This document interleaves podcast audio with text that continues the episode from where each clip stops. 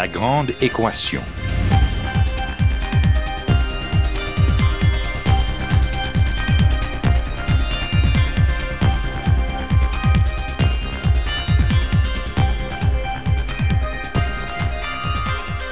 Ici Normand Mousseau, bienvenue à La Grande Équation, votre rendez-vous hebdomadaire avec la science.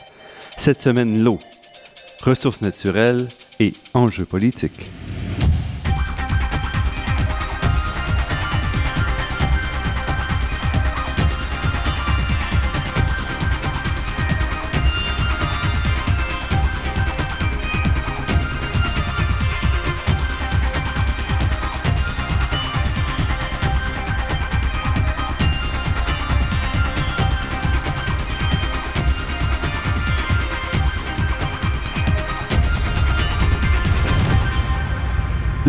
On sait, elle est abondante, elle est facilement accessible pour l'essentiel de la population.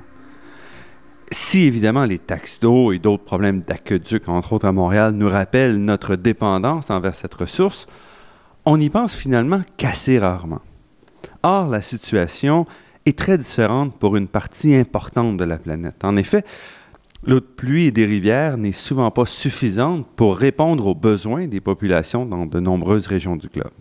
Et il faut donc se tourner vers l'exploitation de nappes souterraines dont les taux de renouvellement sont parfois très très faibles, ou encore se tourner vers des solutions technologiques coûteuses telles que la désalinisation des mers ou encore le détournement massif des rivières. Évidemment, ces opérations-là ne se font pas sans heurts, surtout lorsqu'il y a une compétition pour ces ressources, une compétition entre des régions, entre des pays. Pour certains observateurs, dont notre invité d'aujourd'hui, l'accès à l'eau est en fait appelé à devenir un enjeu majeur de géopolitique mondiale au cours des prochaines années. C'est même déjà le cas dans plusieurs régions, comme nous le verrons. Franck Galland est diplômé en affaires internationales de l'École supérieure de commerce de Marseille et il est président fondateur d'Environmental Emergency and Security Services, un cabinet d'ingénierie conseil spécialisé en matière de résilience urbaine. Il a publié plusieurs ouvrages sur l'eau, dont L'eau géopolitique, enjeux et stratégie, qui est publié au CNRS Édition en 2008, et plus récemment, Le Grand Jeu, chronique géopolitique de l'eau, publié également au CNRS Édition. Nous rencontrons Franck Galland à mon bureau de l'Université Pierre et Marie Curie à Paris.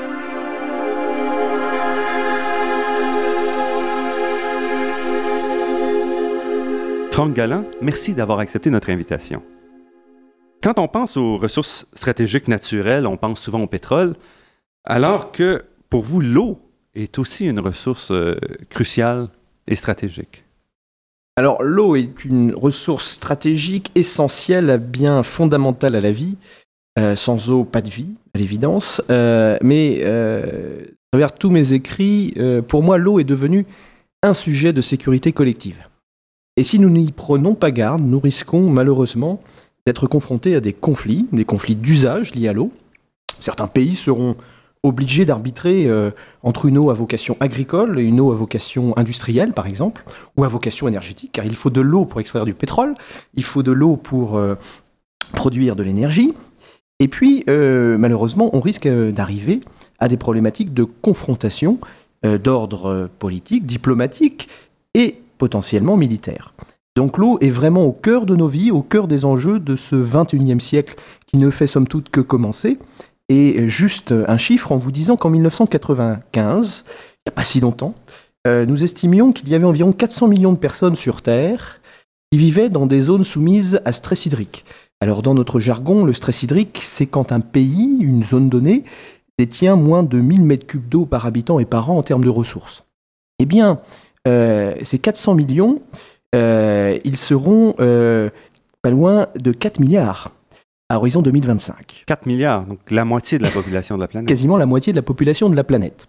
Et quand on se rend compte, par exemple, que la Chine, la partie septentrionale de la Chine, 45% de la population chinoise, donc 45% aujourd'hui d'1,34 milliard d'habitants, habite dans une zone soumise à stress hydrique cette partie nord-nord-est de la Chine a des niveaux euh, de ressources en eau équivalents euh, à ceux de l'Algérie, à ceux de Djibouti.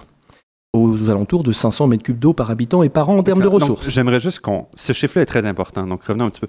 Vous, vous indiquez dans votre livre, euh, donc la consommation, c'est 3 litres par jour pour boire, 30 litres par jour pour l'hygiène, mais quand même 3000 litres par jour, qui fait donc 1000 euh, tonnes, pardon, oui, 1000 tonnes d'eau par année, 1000 mètres cubes par individu.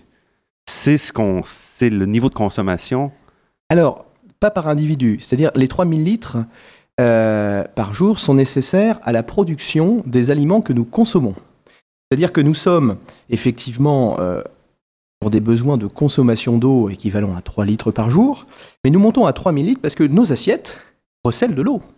Aujourd'hui, euh, euh, pour produire un litre de lait, il faut 1000 euh, litres d'eau. Mais le plus grave, parce que le lait c'est une chose et c'est un aliment essentiel à, la santé de tout un chacun, c'est la viande. La viande, il est estimé que pour des élevages qui sont en batterie, à qui effectivement nous donnons du maïs pour pouvoir grossir, 15 000 litres d'eau sont nécessaires pour produire un kilo de viande. Donc 15 tonnes d'eau pour un kilo de viande. Voilà, alors là, on, arrive, je dirais, à un système qui euh, va devoir se réformer. Euh, prenons par exemple le cas de la Chine, pays éminemment intéressant, dont j'ai parlé tout à l'heure sur des problématiques de rareté de la ressource sur une grande partie de son territoire. La Chine, aujourd'hui, est le premier consommateur de viande au monde. La Chine a dépassé les États-Unis dans ce domaine euh, dès 1997. Et euh, modification des habitudes alimentaires oblige, les consommateurs chinois consomment de plus en plus de viande. Alors consomment de la viande de porc, bien évidemment, mais consomment du bœuf, de plus en plus. Surtout quand nous savons que la classe moyenne, la classe supérieure chinoise, qui s'est considérablement enrichie ces dernières années, cette classe moyenne, on l'estime à 300 millions de personnes, eh bien, elle veut manger ce que les Américains, les Canadiens, les Occidentaux... C'est la taille des États-Unis, c'est la taille de l'Europe. Exactement. Et euh, aujourd'hui, euh, bah, pour pouvoir effectivement consommer cette viande de bœuf, euh, bah, il faut de l'eau. Beaucoup d'eau. Et le problème de la Chine aujourd'hui, comme je vous le disais, notamment sur sa partie nord-nord-est, il n'a plus d'eau. Donc, comment faire pour continuer euh, d'assurer la sécurité alimentaire de sa population tout en veillant euh, à préserver les ressources en eau? C'est un vrai dilemme pour un pays comme la Chine, comme un pays comme l'Inde. Et ce sont des pays que vous connaissez bien parce que vous avez travaillé, vous travaillez à travers la planète sur ces questions-là. Alors, j'ai eu la chance euh, dans mon passé professionnel d'abord d'être cadre supérieur d'un grand groupe qui était Suez Environnement. J'étais le directeur de la sûreté du groupe. Donc oui, effectivement, j'étais beaucoup euh, sur, ces, sur ces marchés. J'appelle ça moi des théâtres d'opération pour reprendre un peu un langage militaire. Ce qui m'avait valu d'écrire d'ailleurs ce premier livre euh, déjà aux éditions du CNRS en 2008 qui s'appelait L'eau, géopolitique, enjeux et stratégie. Et je commençais à l'époque à véritablement souligner que l'eau devenait ce sujet de sécurité nationale de sécurité collective au niveau international. Et le vrai problème, on commençait à, l'imaginer, c'était quand euh, euh, des pays euh, en très forte croissance démographique comme l'Inde, la Chine, en tout cas tous ces pays d'Asie, l'Afrique, se mettraient à consommer des produits alimentaires comme nous en consommons, des produits carnés. parce que pour tous ces produits, il faut de l'eau et beaucoup d'eau. Sans compter que pour soutenir la croissance industrielle d'un pays comme la Chine, il a fallu beaucoup d'eau pour l'énergie. Il faut de l'énergie pour l'eau bien évidemment. Sans énergie, nous ne faisons pas d'eau, pas d'assainissement. Mais euh, il faut beaucoup d'eau pour l'énergie. Il faut beaucoup d'eau, beaucoup d'eau pour le secteur industriel. Et il est très intéressant de voir que le monde industriel, euh, depuis, euh, je dirais, le forum de Davos en 2008, et à l'initiative de Peter Brabeck Letmateux, qui était à l'époque le PDG de Nestlé, la grande firme internationale agroalimentaire, en tout cas, ce monde industriel a véritablement pris conscience qu'il fallait là aussi modifier ses habitudes de production euh, parce que quand vous prenez par exemple l'extraction de cuivre, pour extraire une tonne de cuivre, euh, bah, il faut 500 euh, litres d'eau, au minimum. donc, à partir de là, quand vous êtes une société minière active au Nord Chili, le Nord Chili est la principale zone de production et d'extraction mondiale de cuivre, sauf que le Nord Chili, il n'y a plus d'eau. Donc, comment faire pour continuer son activité industrielle et donc la croissance de son entreprise quand il n'y a plus d'eau, là où on exploite, là où on produit? Donc c'est un véritable challenge qui s'impose au monde sécurité alimentaire, mais également au monde de l'industrie. C'est-à-dire qu'un pays peut être limité dans son développement économique par la difficulté d'avoir accès à l'eau. Alors, à l'évidence, euh, il y a des problèmes d'abord d'accès à l'eau. Alors, j'ai plus tout à fait les chiffres en tête, mais dès 2003, euh, les autorités chinoises ont essayé d'évaluer le coût du manque d'eau en termes de PIB Et on était à 3-4 points de PIB quand même, euh, notamment sur la partie nord-nord-est de la Chine qui n'a plus d'eau. Euh, mais il y a aussi la dégradation de la qualité d'eau qui, pèse sur les économies de ces pays émergents. Aujourd'hui, euh, le gouvernement chinois, avec son nouveau président, a clairement un énorme challenge sur la pollution de l'air, de sait, à travers l'ensemble des écrits, des reportages, le brouillard quasi permanent sur les grandes villes chinoises. Mais ce qu'on sait moins, c'est que euh, la situation en termes de dégradation de la qualité d'eau coûte tous les jours un peu plus à l'économie chinoise, à la santé des Chinois. Il faut des procédés de traitement de plus en plus élaborés pour rendre une eau potable, le merveilleux pays qu'est la Chine. Et là, on voit bien, effectivement, euh, le type de challenge auquel est confronté ce gouvernement.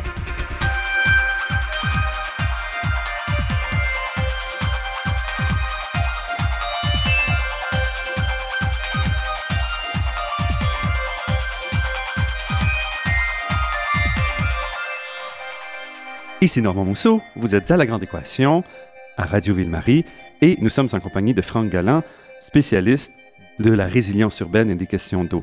Franck Galland, vous parliez de la Chine, et je pense que ça vaut la peine qu'on s'y arrête parce que c'est un exemple assez fascinant. D'un certain point de vue, la Chine, dans son ensemble, n'a pas de problème d'eau. Elle a, vous dites, elle dispose de, de 2000 mètres cubes d'eau par habitant en moyenne. Donc le problème, c'est la distribution aussi. Alors, la Chine, comme un certain nombre de pays, a des problèmes. Effectivement, en moyenne, on est euh, à 2000 m3 d'eau, un peu plus de 2000 m3 d'eau par habitant et par an, en termes de ressources, donc largement au-dessus d'une barrière de, située à 1000 m3. Mais le problème, c'est que cette eau, on le disait tout à l'heure, est inégalement répartie. 15% euh, euh, des ressources en eau chinoises sont sur cette partie nord-nord-est. donc le reste est ailleurs. Donc pour pouvoir répondre à ce challenge démographique de la croissance industrielle chinoise, les autorités chinoises ont souhaité très tôt pouvoir euh, répondre à un vieux rêve qui était le rêve de Mao, par exemple, qui disait si on pouvait emprunter de l'eau au sud et la ramener au nord, ça serait quand même merveilleux.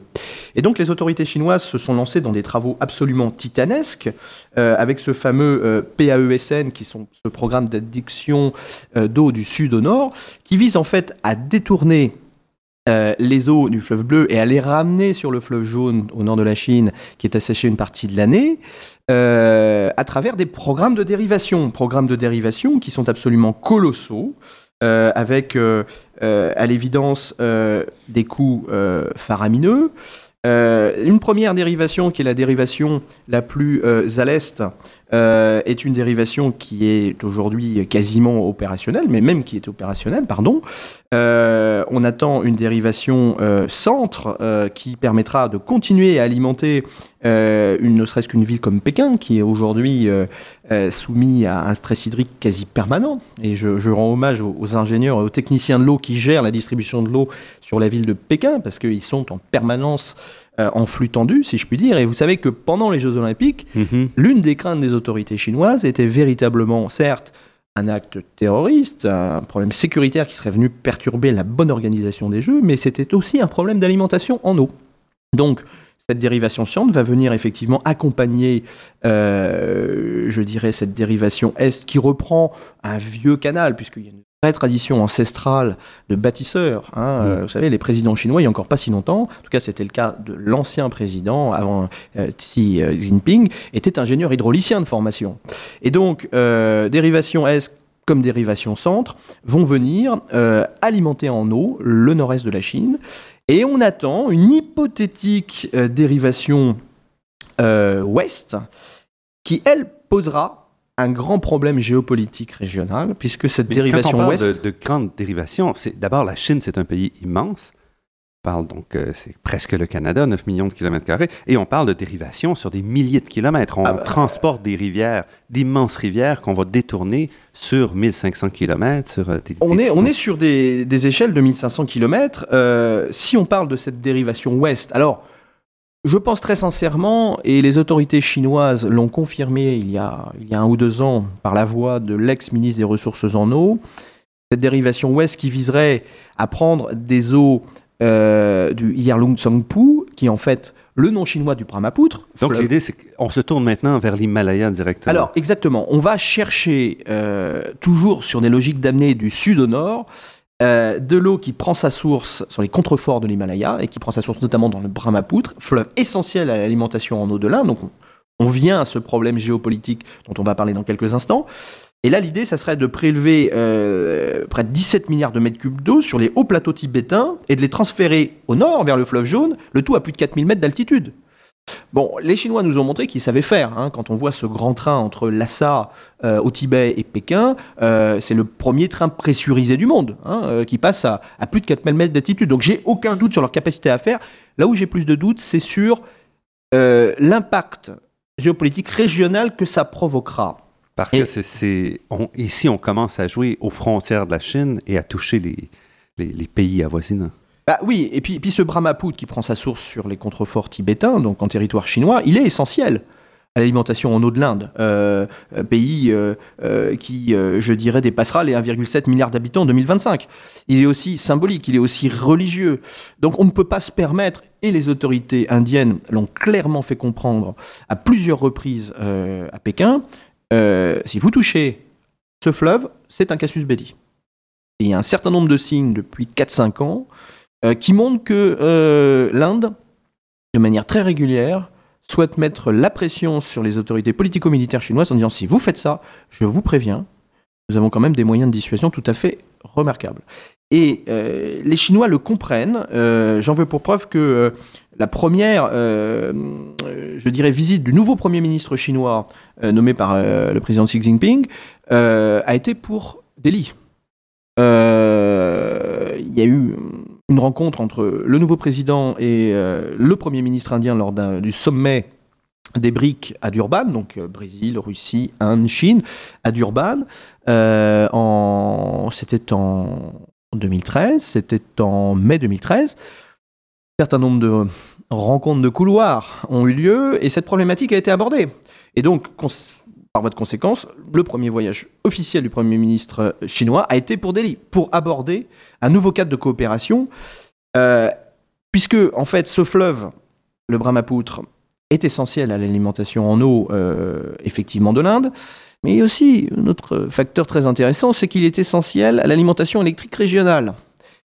Parce que c'est souvent ça aussi, les rivières, c'est aussi de l'électricité. Ah, mais c'est un potentiel. Euh, prenons par exemple euh, euh, ce fleuve, hein, ce bassin du Yarling Tsangpo, donc toujours le nom chinois du Brahmapoutre.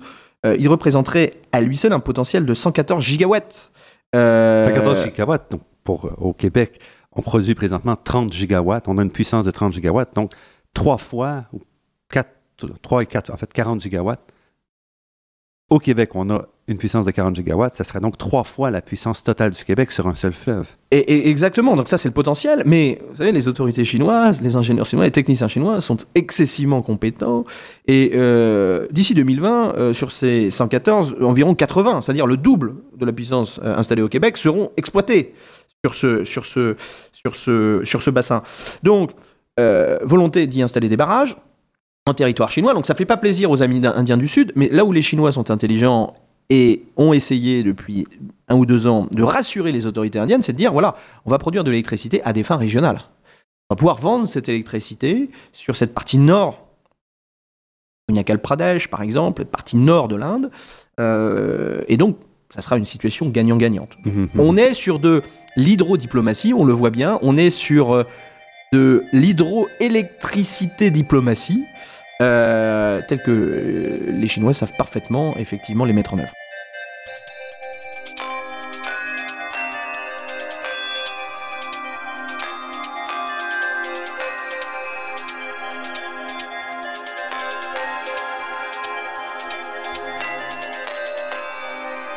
Ici Normand Mousseau, vous êtes à La Grande Équation et nous sommes en compagnie de Franck Galland, président fondateur d'Environmental Emergency and Security Services.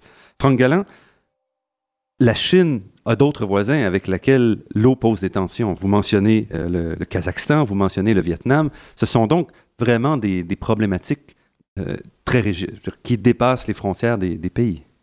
Alors, si vous voulez, euh, il y a deux situations indifférenciées. À l'évidence, la relation sino-kazakh est une relation.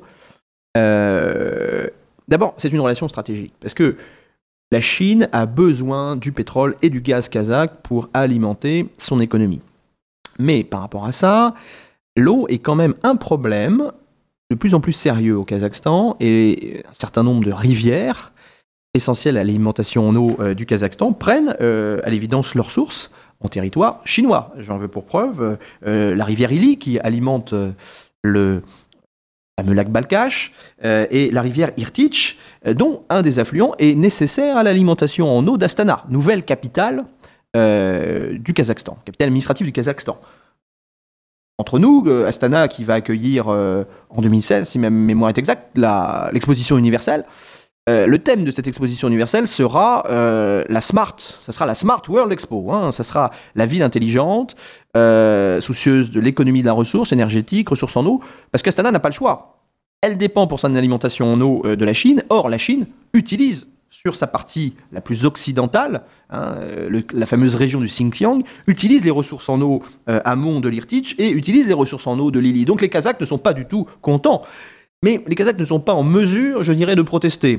Un, parce qu'ils sont peut-être pas exemplaires eux-mêmes sur la ressource en eau et sa bonne gestion, et également sur la préservation de la qualité de l'eau, euh, mais parce que le partenariat sino-kazakh est un partenariat stratégique. Mhm. Et donc, on ne va pas s'ennuyer à aborder des problèmes secondaires alors qu'on veut se concentrer sur l'essentiel. Donc ça, c'est la première problématique. La deuxième problématique, plus à l'est, c'est une problématique liée aux relations sino-vietnamiennes, qui sont des relations, je n'allais pas dire de rivalité de puissance, euh, depuis 40 ans, mais bien au-delà. Je veux dire, il y a une vieille tradition ancestrale euh, de conflit entre ce qui est devenu le Vietnam euh, et ce qui est devenu la Chine. Et euh, sur le terrain militaire, effectivement, en 1962, euh, les armes ont parlé et le Vietnam avait au nord de son territoire battu les armées de Mao à l'époque. Donc, tout ça n'est pas terminé et on voit un repositionnement géopolitique tout à fait intéressant entre, je dirais, la vieille, le vieux rival vietnamien que sont les États-Unis, Vietnam est encore en mémoire. Mhm. Euh, et les États-Unis aujourd'hui se rapprochent du Vietnam parce que le Vietnam devient un partenaire de plus en plus stratégique, politique, économique pour les États-Unis. Dans la stratégie qui est celle du président Obama euh, de se focaliser sur cet ensemble Asie-Pacifique. Et puis c'est un bon moyen aussi de contingenter l'expansion de la Chine en Asie du Sud-Est.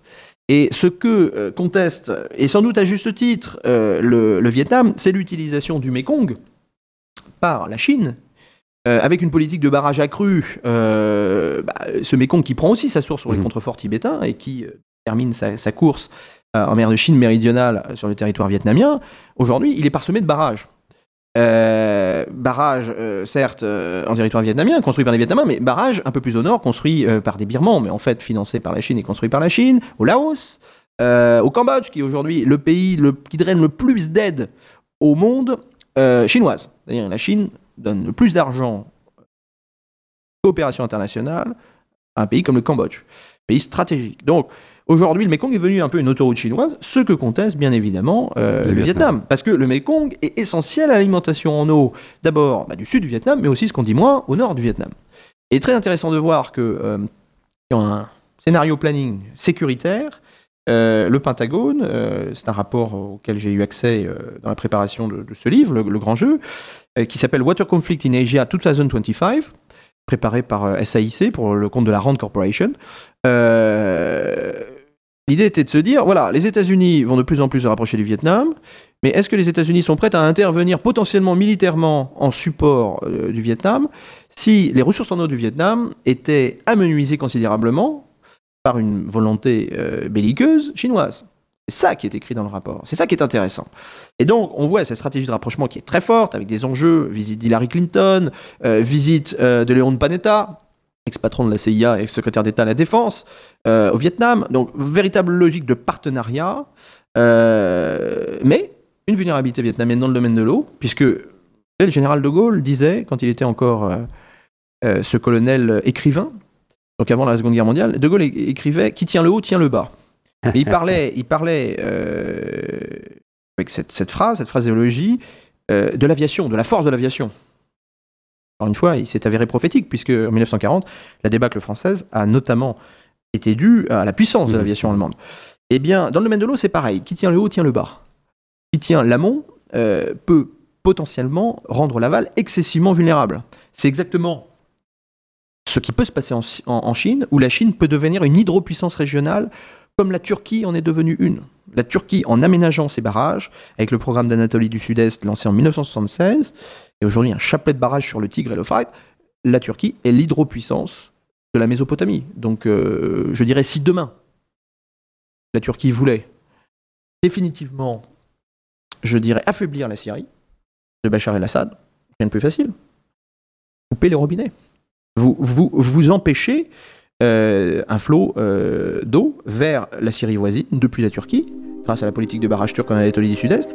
Mais là, bah, vous allez toucher d'abord la population. Donc, et puis vous ne pouvez pas faire ça d'un point de vue légalité internationale.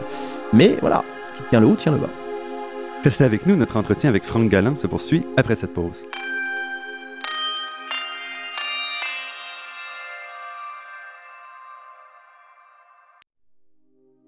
Ici Normand Mousseau, vous êtes à La Grande Équation et nous sommes en compagnie de Franck Galland, président fondateur d'Environmental Emergency and Security Services, auteur de plusieurs livres, dont celui qui est au cœur de l'entrevue aujourd'hui, Le Grand Jeu, chronique géopolitique de l'eau, publié au CNRS Éditions en 2014.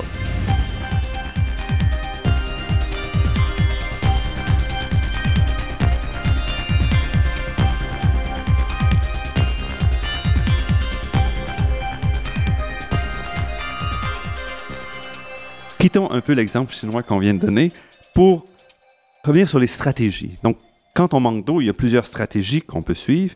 Il y a des stratégies, vous aviez déjà parlé du détournement, il y a des stratégies de désalinisation, il y a des stratégies de recyclage de l'eau, il y a aussi des stratégies d'exportation de la consommation d'eau. Euh, et j'aimerais ça que vous nous parliez un petit peu de chacune de ces stratégies-là. Alors, parlons des Salmons. Alors, dessalement, euh, ça a été la solution euh, primordiale, euh, première, choisie par l'ensemble de ces pays du Golfe dès la fin des années 70. Grande puissance pétrolière, comme chacun le sait, première puissance en ce qui concerne l'Arabie Saoudite en termes de réserves pétrolières. Donc, avec de l'énergie amplement suffisante. Oui, mais pas d'eau. Un vrai sujet de l'alimentation en eau. Et effectivement, le tout dessalement a été la solution euh, sur lesquels se sont rués tous ces pays membres du Conseil de coopération du Golfe depuis euh, le début des années 80. Avec euh, des succès absolument remarquables, parce que la technologie et l'ingénierie humaine ont permis en quelques années de baisser considérablement le coût du mètre cube d'eau dessalée. On est un peu moins d'un dollar aujourd'hui.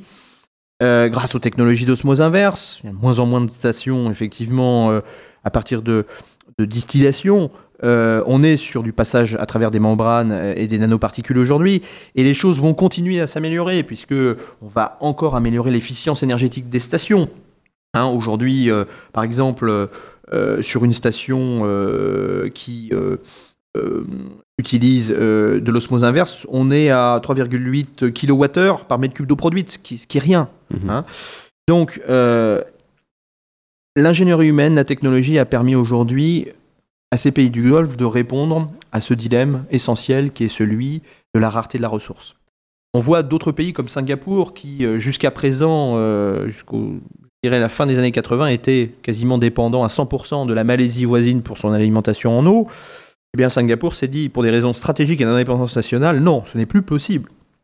Tout en sachant qu'en plus, en 2060, euh, parce que c'est un accord de 100 ans qui avait été signé en 1960, euh, on n'est pas sûr, à partir de 2060, de continuer à avoir de l'eau venant de la Malaisie voisine. Donc on va se ruer là aussi vers le dessalement. Donc le dessalement, on va continuer d'avoir un bel avenir devant lui, avec des stations qui seront de plus en plus efficientes énergétiquement, euh, en termes d'utilisation d'eau de mer pour produire un mètre cube d'eau douce, en termes de rejet également de sel dans l'espace maritime. Donc gros gros progrès à attendre. Mais je pense que les progrès les plus intéressants euh, dans ce monde de l'eau et dans cette technologie de l'eau vont venir de la réutilisation des eaux usées. Et toutes les analyses montrent que euh, le reuse, comme on l'appelle, euh, va connaître une très forte. Et qu'est-ce que c'est? Ah bah le, le, reuse, c'est de réutiliser de l'eau consommée, consommée domestiquement, voire industriellement, et de la réinjecter, de la traiter de manière suffisamment fine pour qu'elle soit reconsommée à des fins humaines ou à des fins industrielles ou à des fins agricoles. Les champions du monde de la réutilisation euh, des eaux usées sont les Israéliens. Aujourd'hui, il faut savoir qu'Israël réutilise 75% de son eau consommée. C'est-à-dire, on est quasiment sur un circuit fermé. un circuit fermé. Israël est au milieu d'un désert. Israël s'est dit la réutilisation des eaux usées comme le dessalement fait partie de notre avenir.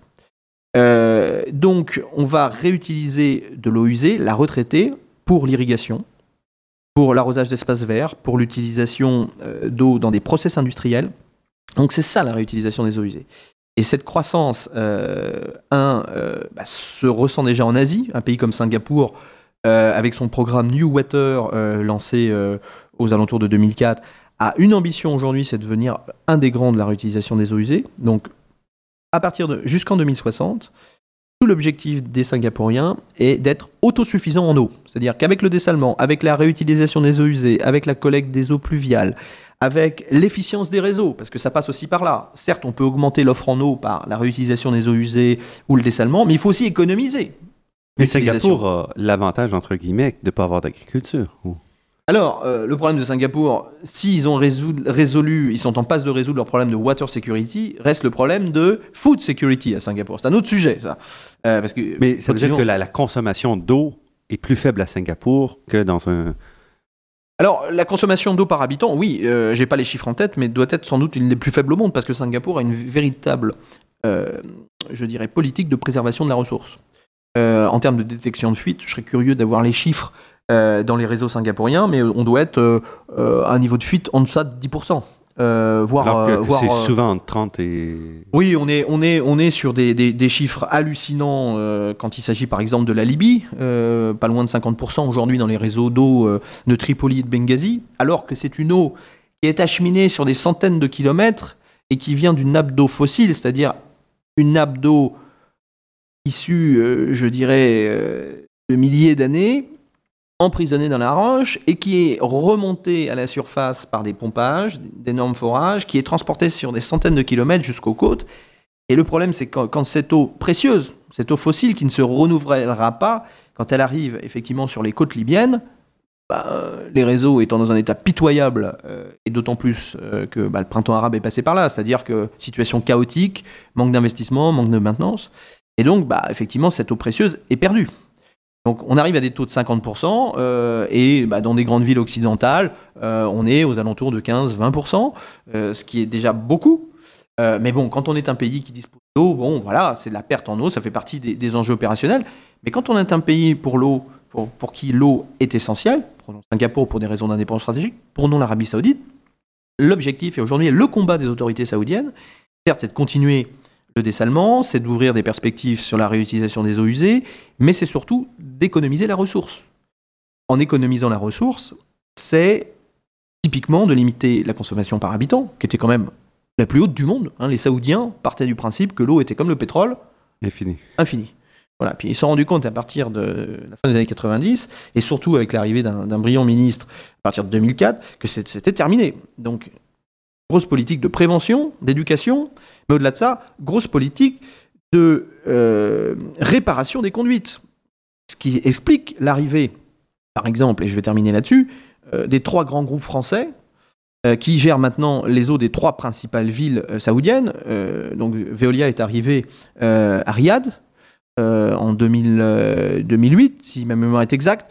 Euh, Suez Environnement, euh, numéro 2 mondial, est arrivé à Jeddah.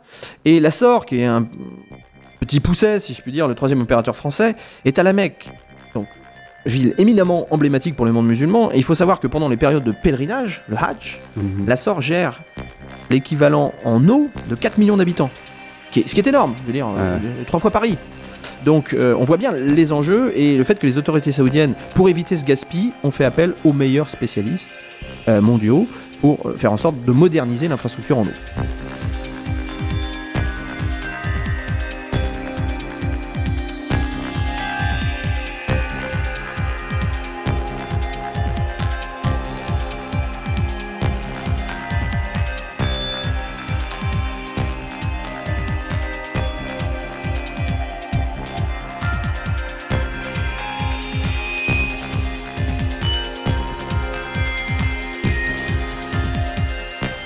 Franck une autre euh, solution, c'est aussi d'exporter la consommation d'eau en allant chercher des terres agricoles dans des pays à l'étranger. Et ça aussi, ça pose des enjeux géopolitiques importants.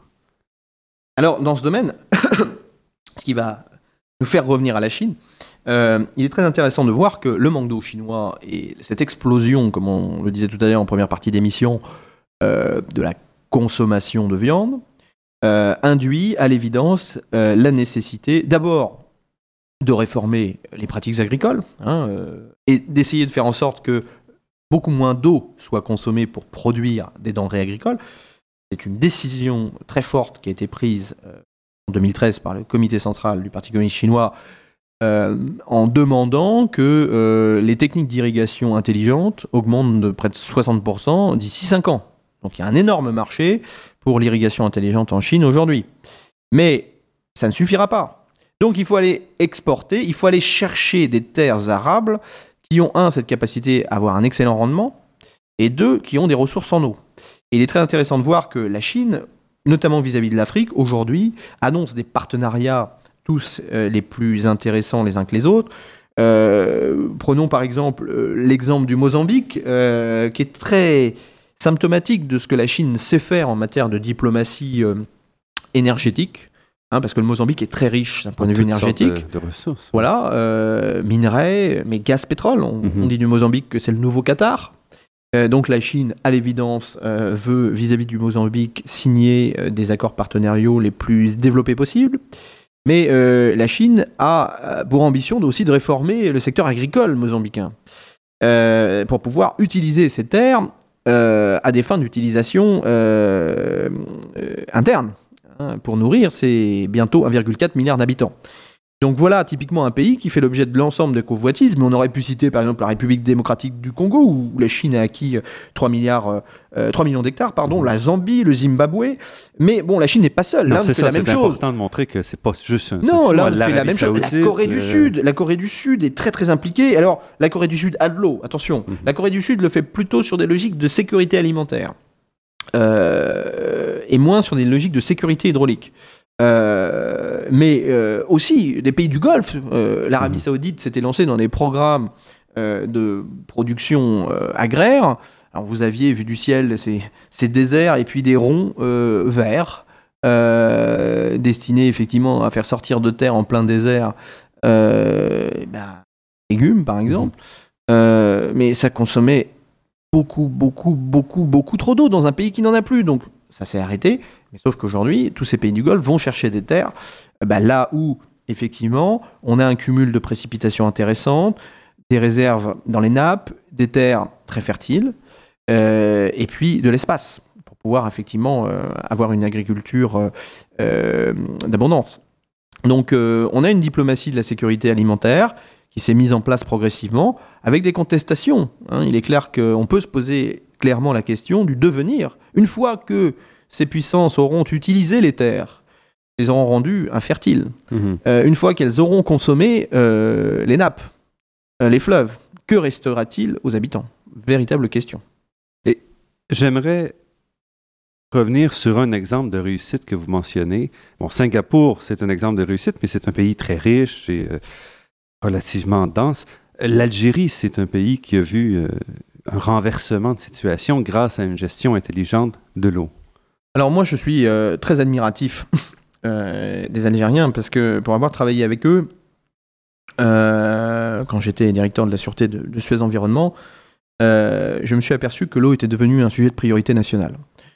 pendant des années marquées par des guerres civiles, malgré par des luttes de clans, de pouvoir très fortes, l'eau était, comme d'autres secteurs, devenue le parent pauvre on se focalisait sur l'énergie, et à juste titre, puisque l'Algérie a cette chance énorme d'être très riche en gaz et en pétrole. Et puis, euh, surtout à la faveur d'un événement absolument dramatique, celle de la coulée de boue 10 euh, novembre 2001 euh, qui a endeuillé Alger, un bilan catastrophique de 706 morts emportés à la mer par, par un manque de maintenance, purement et simplement, et d'investissement dans les réseaux d'assainissement, dans les réseaux d'écoulement d'eau pluviale, qui montrait que cette ville d'Alger, en gros, n'avait fait l'objet d'aucun investissement colossaux important depuis 1962, départ euh, effectivement de, la France. Euh, en tout cas, je, pense que cet événement a été le catalyseur euh, de ce que le président Bouteflika a souhaité faire pour son pays, et il a considérablement investi au aucun pays au monde, peut-être en dehors de la Chine, mais aucun pays en, voie de développement, puisque la Chine n'est plus depuis longtemps un pays en voie de développement, hein, deuxième puissance économique mondiale et bientôt première. En tout cas, aucun pays au monde, euh, pays en, voie de développement, n'a autant investi en 10 ans que l'Algérie, 25 milliards de dollars, c'est énorme. À la fois sur des grands programmes euh, de construction de barrages et de grands problèmes de transfert pour amener l'eau, effectivement, depuis euh, plusieurs dizaines, voire centaines de kilomètres sur les grandes villes côtières. Des grands programmes de dessalement. Quand vous arrivez aujourd'hui à Alger, bah, vous avez une station de dessalement dans la baie d'Alger. Beaucoup de stations de dessalement sur Oran, deuxième ville du pays. Et surtout l'arrivée, un peu comme en Arabie Saoudite, d'opérateurs très compétents. Hein, je, me souviens de l'arrivée de Suez Environnement Alger en 2006. Euh, arrivée qui, quelques années après, euh, a considérablement permis de, diminuer les, fuites dans les réseaux, de limiter euh, les délais d'intervention, de véritablement moderniser un service de l'eau et de l'assainissement. Parce que, euh, effectivement, les personnels de Suez Environnement ont eu la capacité à, le faire, mais on pourrait citer également Aguas de Barcelona, euh, à Oran, la Société des eaux de Marseille, à Constantine. En tout cas, voilà un grand pays qui s'est dit l'eau est une priorité nationale. Euh, au même titre que le secteur des télécoms, au même titre que le secteur de la défense. Euh, il faut que pour le bien de nos populations et pour la durabilité de notre pays, on investisse massivement. Alors, rares sont les pays qui pourtant ont les moyens euh, à faire ces choix. Il n'y a rien de plus qui me choque que de voir, entre guillemets, une femme africaine dans un pays qui pourtant a énormément d'argent. j'en citerai, citerai pas ce, matin, mais euh, euh, en tout cas, cette femme africaine euh, porte sur des plusieurs kilomètres sur sa tête entre guillemets un seau d'eau tout en téléphonant au téléphone portable. Donc elle peut effectivement appeler, puisque les investissements ont été faits en termes de réseau mobile, mais elle n'a toujours pas d'eau chez elle et on voit tous les problèmes que ça pose d'un point de vue euh, quantité, hein, cette eau nécessaire pour faire cuire les aliments, pour son alimentation, pour son hygiène, mais aussi pour des problèmes de sanitaire. Dire l'eau continue de tuer euh, chaque minute euh, à l'heure où nous parlons. Des enfants tuent des gens immunodéficients, des vieillards.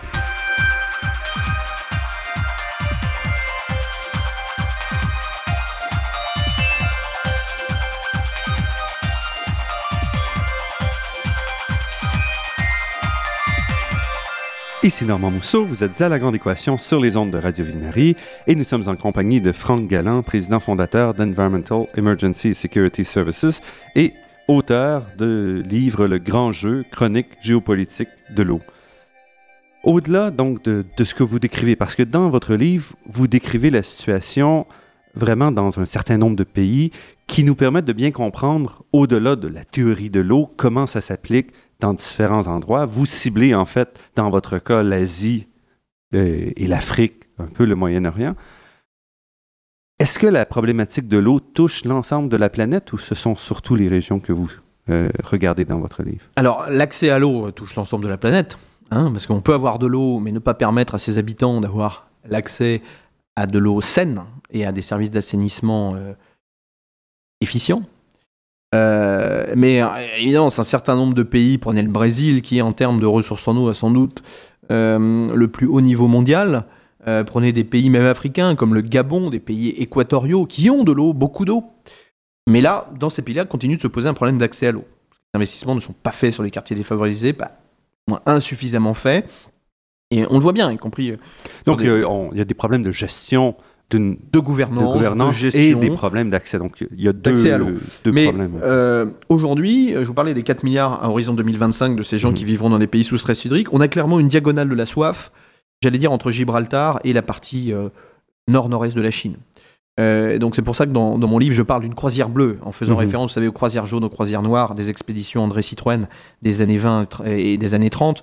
Moi, je, je parle d'une croisière bleue entre, effectivement, la partie septentrionale de la Chine jusqu'aux confins algéro-marocains. Euh, là, on a des véritables sujets, mais on pourrait également faire euh, le même exercice sur le continent américain. prenez la situation de la Californie, je veux dire, septième puissance économique mondiale, la Californie. La mhm. Californie a un vrai problème, elle n'a plus d'eau aujourd'hui.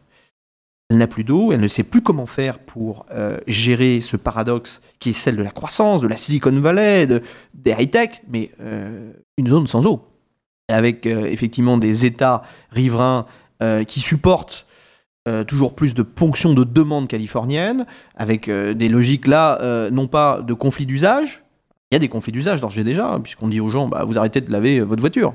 Hein, Mhm. où on abandonne effectivement des activités trop consommatrices en eau. Mais là, on a des conflits frontaliers, internes, entre un État comme l'Arizona euh, et la Californie, par exemple. Donc, euh, typiquement, sur les États-Unis, véritable problème sur l'Ouest. Euh, même chose en Amérique latine. On parlait tout à l'heure du Nord Chili qui n'a plus d'eau. et pour continuer à produire, bah, les grands groupes miniers qui veulent effectivement continuer d'extraire le métal rouge, le cuivre, au, nord du Chili, bah, doivent faire preuve d'une ingéniosité absolument remarquable pour construire de nouvelles stations de dessalement, pour limiter les ponctions.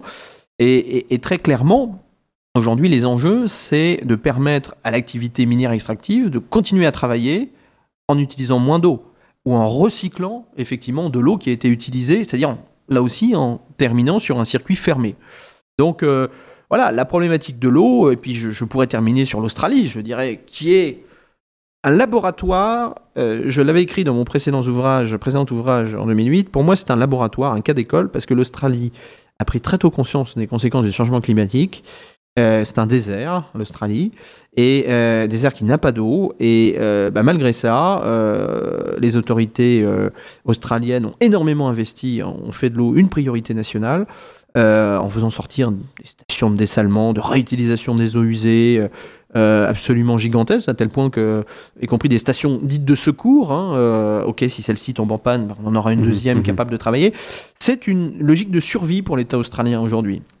Et donc l'État australien euh, bah, veut utiliser les meilleures techniques. J'en veux pour preuve cette formidable cathédrale qu'a pu faire la Société française de Grémont à Melbourne, euh, qui, est, vraiment euh, unique, hein, puisque c'est une station de dessalement euh, qui utilise les énergies renouvelables, euh, enfin voilà, qui est là pour euh, alimenter euh, en eau Melbourne. euh, au cas où euh, bah, les circuits d'alimentation traditionnels euh, soient mis à l'arrêt. Voilà, donc euh, tout ça pour vous dire que la problématique de la rareté de la ressource, comme la problématique de la dégradation de la qualité de la ressource en eau, est une problématique mondiale, mais inégalement euh, Répartie. Pour terminer, j'aimerais revenir sur le titre de votre dernier ouvrage, Le Grand Jeu. Donc, le Grand Jeu, c'était historiquement la, la guerre entre la Russie et la Grande-Bretagne pour occuper l'Afghanistan. Et ce fut un échec. Donc, le titre pour vous, c'est aussi la, la difficulté, le risque de faillir. euh, Alors, euh, c'est intéressant votre remarque parce que je ne l'avais pas anticipé comme tel, mais effectivement, euh, ça a été une véritable rivalité de puissance euh, au 19e siècle entre l'Empire russe et, et- et- l'Empire euh, britannique. euh, pour le contrôle des ressources déjà euh, stratégiques euh, euh, de l'Asie centrale, euh, plus connu sous le nom de Great Game. Euh, alors moi j'ai une culture très britannique et je remercie d'ailleurs euh, Sir Richard Dearlove, l'ancien patron des services de renseignement extérieur britannique, d'avoir gentiment préfacé mon ouvrage avec Miguel Moratinos, l'ex-ministre des Affaires étrangères espagnol. Mais pour moi c'est véritablement un enjeu crucial, majeur, un enjeu de sécurité collective. C'est pour ça que j'ai pris ce, ce nom de grand jeu, en espérant qu'il aura une issue heureuse. L'exemple algérien et qui termine notre livre euh, montre qu'il n'y a pas de fatalité dans le domaine de l'eau, qu'on peut rattraper le retard, pourvu qu'on mette suffisamment d'argent sur la table, qu'on mobilise les populations. Euh, donc euh, cet exemple-là montre une issue heureuse. Par contre, il y a des exemples dramatiques, et notamment celui que j'anticipe, qui est celui du Yémen, où on aura sans doute le premier pays de la planète à disparaître à cause d'un manque d'eau. Disparaître d'un point de vue souveraineté. Et aujourd'hui, le Yémen est un pays éminemment euh, sensible, euh, inquiétant euh, pour le sud de la péninsule arabe, pour la corne de l'Afrique, en proie au terrorisme, à l'instabilité sociale, mais surtout à un manque d'eau qui ne va faire qu'accroître les tensions existantes et les problématiques de migration. Aujourd'hui, une ville comme Sanaa, il est prévu qu'elle elle a 120 mètres cubes d'eau pardon, par habitant et par an en termes de donc ressources. C'est catastrophique. C'est catastrophique. Et je, je terminerai en disant que là, c'est la faillite des, systèmes, mais la faillite des hommes. Euh, Souvenons-nous de ce qu'était le Yémen dans les années 70. On appelait ça l'Arabia Félix, l'Arabie heureuse, parce que c'est un pays vert. C'est un pays qui avait des cultures ancestrales, euh, je dirais, de, production agricole, euh, d'irrigation. Aujourd'hui, ce pays a complètement failli dans le domaine.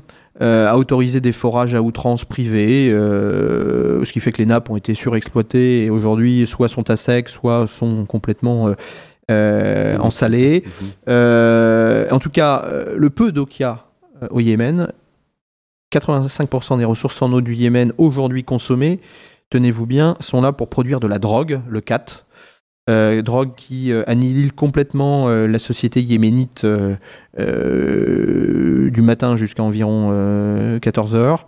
les ménages yéménites dépensent de plus en plus d'argent pour acheter de l'eau en bouteille, qui fait la fortune d'une minorité de personnes, d'eau en bouteille en plus de qualité absolument médiocre. qui aura d'énormes conséquences sur leur santé. Donc, donc voilà, voilà un pays qui n'a pas su, qui aurait pu, qui à mon sens aujourd'hui est perdu parce que malgré euh, le bon vouloir des uns et des autres, euh, de structures type The Friends of Yemen, présidées par l'Arabie Saoudite et la Grande-Bretagne, il faudrait des sommes colossales pour rattraper un retard. J'ose espérer, c'est mon côté optimiste, qu'on arrivera à le faire, mais malheureusement, je crains que ça soit trop tard.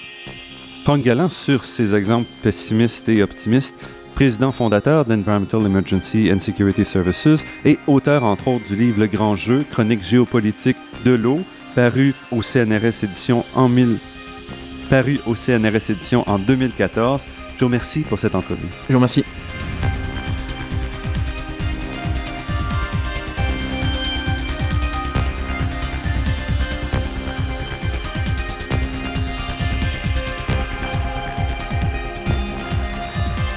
Je remercie Daniel Fortin à la technique et pour la création des thèmes musicaux entendus à l'émission, Marc-André Miron, site Internet, et Ginette Beaulieu, productrice déléguée. Je remercie également le Fonds de recherche du Québec et la Fondation familiale Trottier pour leur contribution à la production de cette émission, ainsi que la Fondation des chaires de recherche du Canada, l'Université de Montréal et pour mon séjour à Paris, l'Université Pierre et Marie Curie et le CNRS. Vous pourrez réentendre cette émission en vous rendant sur le site Internet de La Grande Équation. L'émission est également disponible sur la page Université de Montréal de iTunes U Ici Normand Mousseau, au nom de toute l'équipe, je vous dis à la semaine prochaine et d'ici là, restez à l'écoute de Radio Ville-Marie pour découvrir votre monde sous toutes ses facettes.